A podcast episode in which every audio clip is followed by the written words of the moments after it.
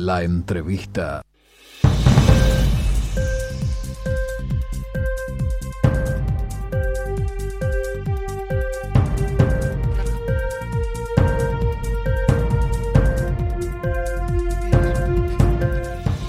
Ahora sí, amigos, damos comienzo al segundo bloque en la voz de la mañana y vamos a dar paso a la entrevista. Este, hoy vamos a hablar sobre la inminente creación de la comisión investigadora sobre gas Sayago ante, bueno, resultados de auditorías, porque el 20 de mayo la presidenta de UTE, Silvia Emaldi, recibió de la consultora PricewaterhouseCoopers el informe final de la auditoría externa sobre la gestión de gas Sayago, Sociedad Anónima. La misma había sido encargada en agosto de 2020 por el directorio de la empresa estatal. UT es accionaria del 79% de la compañía en cuestión, que fue creada en 2011 en sociedad con ANCAP y que tras los intentos fallidos de reencauzar el proyecto, bueno, se encuentra en proceso de liquidación desde el 12 de diciembre de 2019. La mañana procuró consultar a jerarcas de UTE para tener información del documento elaborado por la consultora pero se notificó que el informe fue declarado reservado hasta tanto el directorio se expida sobre el fondo del asunto. El pasado lunes, el representante de Maldonado por Cabildo Abierto, Sebastián Cal, anunció en conferencia de prensa que la bancada de su partido planteará a la coalición la creación de una comisión investigadora a partir de los nuevos elementos para explicar qué surgieron desde lo que fue esta investigación. Bueno, para explicar un poco más sobre esta situación es que está con nosotros el diputado Sebastián Cal. Diputado, ¿qué tal? Buenos días. Anaí, César, muy buenos días. Un placer estar con ustedes y un Muchas gracias. Radio Oriental. Muchas gracias, es un placer tenerlo en la voz de la mañana. Eh, diputado, usted anunció el pasado lunes que impulsaría la creación de una nueva comisión investigadora. ¿Cómo, cómo es un poco este planteo y cuáles son los objetivos de, esta nueva comisión? También, ¿en qué se diferencia ¿no? con la este, comisión creada anteriormente? Bueno, nosotros entendemos que hoy existen sobrados elementos para eh, reabrir una, una nueva comisión investigadora.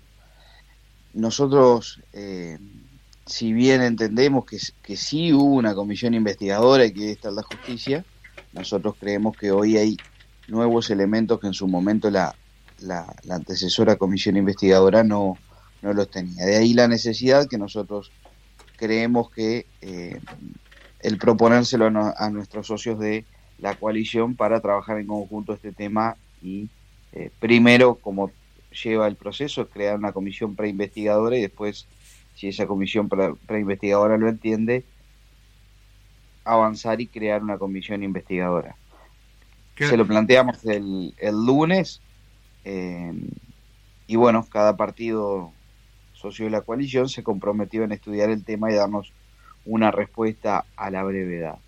Los nuevos elementos, muchos de ellos han surgido de la, de la, de la propia prensa, de las propias declaraciones de los, de los directores de UTE, uno de ellos el, el representante de Cabildo Abierto en este directorio, el economista Enrique Pejos, quien eh, de forma paralela a la, a la auditoría encargada a la consultora PricewaterhouseCoopers, ha hecho una investigación eh, de forma eh, personal desde, desde su despacho entendemos que es un tema muy grave, entendemos que el pueblo oriental nos, lo reclama, hay mucho uruguayo que nos pregunta permanentemente eh, qué pasa con las auditorías, por qué la demora, por qué no hay avance, y creemos que este es un tema que eh, pocas veces se ha visto una desidia tal como la que ocurrió en Gaza Yago. Entendemos que hay que llevarlo hasta las últimas consecuencias, como lo dije en la conferencia de prensa y, de verdad que creo que es uno de los principales objetivos que eh, esto sirva también de forma ejemplarizante para quienes ocupan cargos de gestión. El Uruguay se ha acostumbrado, ha naturalizado despilfarros, eh, hablando de cifras eh, muy comprometedoras para un país como el Uruguay, como son en este caso más de 200 millones de dólares cuando lo pasamos a eh, cosas más tangibles como pueden ser jornales solidarios, algo tan necesario para el día de hoy, eh, entendemos, o, la mayoría de los uruguayos entendemos la, la gravedad de este tema. No es el primer derroche que hay una empresa en una empresa pública, pero sí le puedo decir que pocas veces creo que se ha visto un, una desidia tan grande, un mal manejo, una falta de, de, cuidado con los dineros públicos como, como en este caso de Gaza eh, Cal, una consulta.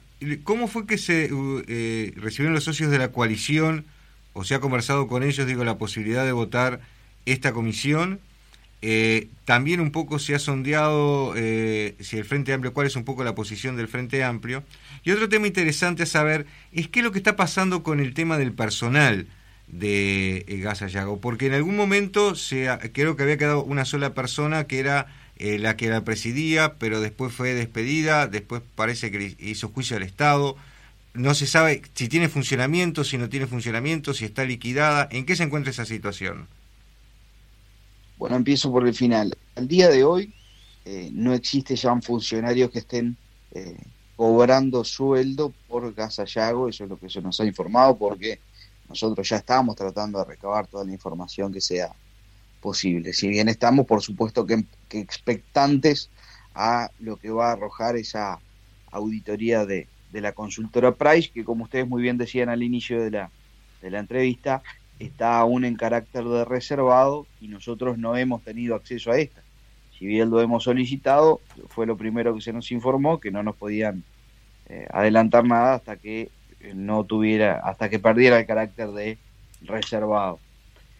Pero mm, después, con respecto a lo otro que tú me, que tú me consultabas, nosotros lo comunicamos como un planteo a los, a los socios de, de la, de la coalición. Esperemos que, que también entiendan, al igual que nosotros, que es necesario llevar esto hasta las últimas consecuencias. Cal, ¿cuáles son un poco esos elementos que, que se encontraron este, en, bueno, en la investigación llevada a cabo por, por PESBOS? Bueno, eh, primero que nada, un, un gasto por parte de Gasallago que aún no terminó para sacar esos 71 pilares que yo los he catalogado como un homenaje a la mala gestión, como un monumento a la mala gestión, no terminó el gasto. Para hoy sacarlos estamos de cara a tener que gastar 5 millones de dólares más. Después hay eh, algunos elementos que han trascendido en notas de prensa que eh, realmente rompen los ojos como son eh, más de 150 mil dólares en, viajes desde el 2007 hasta el 2019, eh, pagos de subsidios a, pescadores artesanales por 1.2 millones de dólares por trasladar eh, su zona de pesca a poco más de un kilómetro. Eh, son muchos los, los gastos totalmente ridículos, como también masajes y gimnasia laboral pero lo, lo, grueso como tal creo que es lo que está a la vista, que son esos 71 pilares que no cumplen absolutamente ninguna función. Un caño enterrado de 12 kilómetros de largo, lleno de nitrógeno, con el, lo que esto implica. Acá se va a terminar la regasificadora y alguien va a tener que seguir controlando ese, ese caño y qué es lo que pasa y cuál es el, el impacto ambiental que pudiera tener. Eh, son muchos las son muchas las los elementos pero eh, además otra cosa a diferencia de algún otro cierre de una empresa estatal que también hasta el día de hoy muchos orientales seguimos lamentando como es el caso de Pluna con las contras que, hoy existen para el Uruguay de no tener una aerolínea estatal al menos cuando se cerró Pluna algo quedó para liquidar. Algunos aviones quedaron para vender Acá no queda nada, acá no queda absolutamente nada. Eh, eh, con respecto al, al, tema del caño en especial, eh, ¿consideran de que también puede, puede existir un gasto en el futuro porque en algún momento digo, se va a tener digo, que retirar? el caño que, que, atraviesa inclusive gran parte de, lo que es Montevideo. Eso en primer lugar. Y en segundo lugar, ¿qué consideraciones le merece que siga con carácter reservado el informe de la consultora? Bueno, realmente aún no conocemos si en, si en el informe de la consultora Price está eh, la evaluación de, riesgo con respecto al, al tema del, del, caño como tal. Eh, yo entiendo que lo recibieron hace poco, entiendo que es de orden, sí, que ellos den un estudio previo.